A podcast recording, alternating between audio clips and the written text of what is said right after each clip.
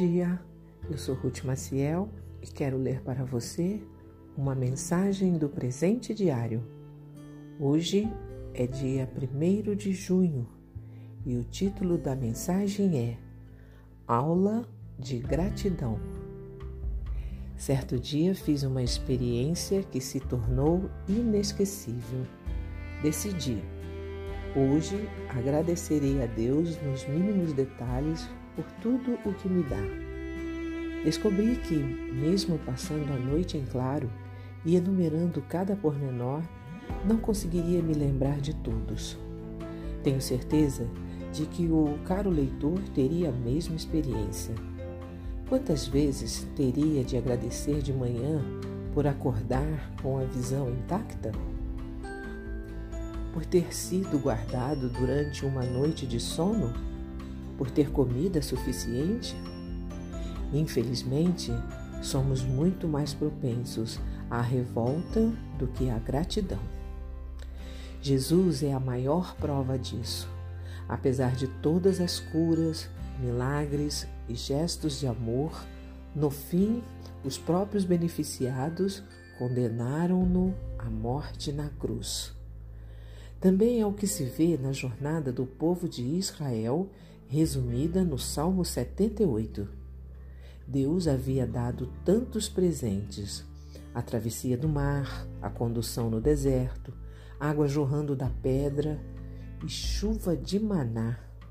Mas, além de não serem gratos, estavam sempre reclamando e querendo mais.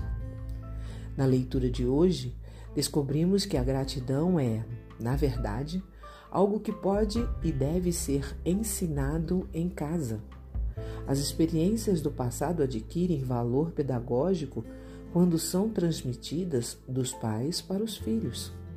Por isso, o salmista praticamente implora que os adultos nunca deixem de contar à geração seguinte os feitos maravilhosos de Deus, pois assim os mais novos porão a confiança em Deus, não esquecerão os seus feitos e obedecerão aos seus mandamentos. Você é grato a Deus? Saiba que as pessoas à sua volta, a começar por sua família e principalmente os seus filhos, se você os tem, percebem muito bem se sua gratidão é real. Não adianta pregar a gratidão se a todo momento reclamamos do que achamos que nos falta.